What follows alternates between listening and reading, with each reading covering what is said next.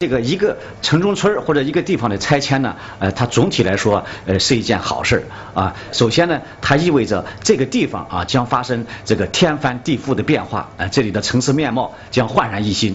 呃，这里边呢，我们有很多这种成功的事例，比如说以前的燕庄啊，现在的曼哈顿啊，这种地方很多很多。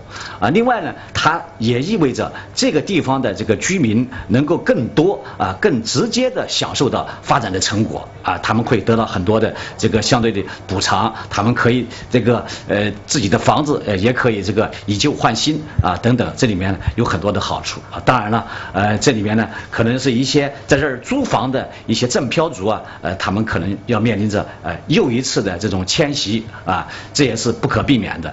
当然这里面我还要强调一点，就是我们这个拆迁呢一定要依法进行。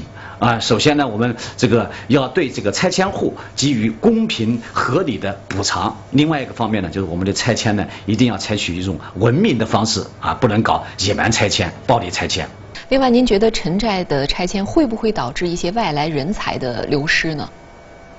呃，至于这个拆迁会不会造成郑漂族啊郑州人才的外流啊，我觉得这个担心呢是多余的。呃，因为这个我们这个郑州啊，它这个我们这个城市很大，它腾挪的空间也很大啊。这个地方拆了，我们可以到另外一个地方去租房啊。城中心的这个地方。不好租地方了，我们可以到郊区去租啊，这个选择很多啊。事实证明呢，我们以前这些年来啊，十一二十年来，我们郑州啊，呃，经常这个进行大规模的拆迁啊。每一次拆迁，比如说我们盛庄拆迁的时候，盛港拆迁的时候，大家也担心啊，这些租房户都集中啊，他们以后到哪里租房啊？等等啊。事实证明，呃，这个担心多余，因为他们后来都找到了地方。